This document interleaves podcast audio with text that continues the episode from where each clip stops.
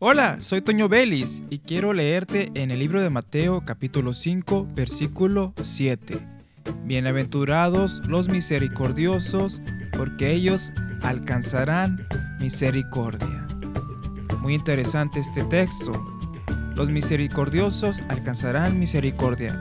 Esto quiere decir que aquellos que sean severos y duros con los demás no van a alcanzar el perdón de Dios ni mucho menos la misericordia de parte del Señor. Y la Biblia es clara. No hay forma de evitar lo que dicen las escrituras.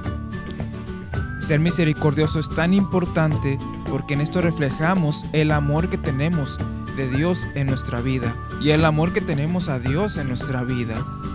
En esto se muestra quiénes somos, en quién confiamos, a quién amamos, que debe ser a Dios, y se ve reflejado en el amor a los demás, que esto conlleva a la misericordia.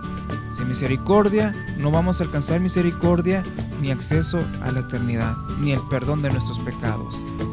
Considera estas palabras. A aquellos que te han hecho mal, perdónales, aunque no te hayan solicitado el perdón. Tú perdona y olvida y confía en Dios, que Dios es justo.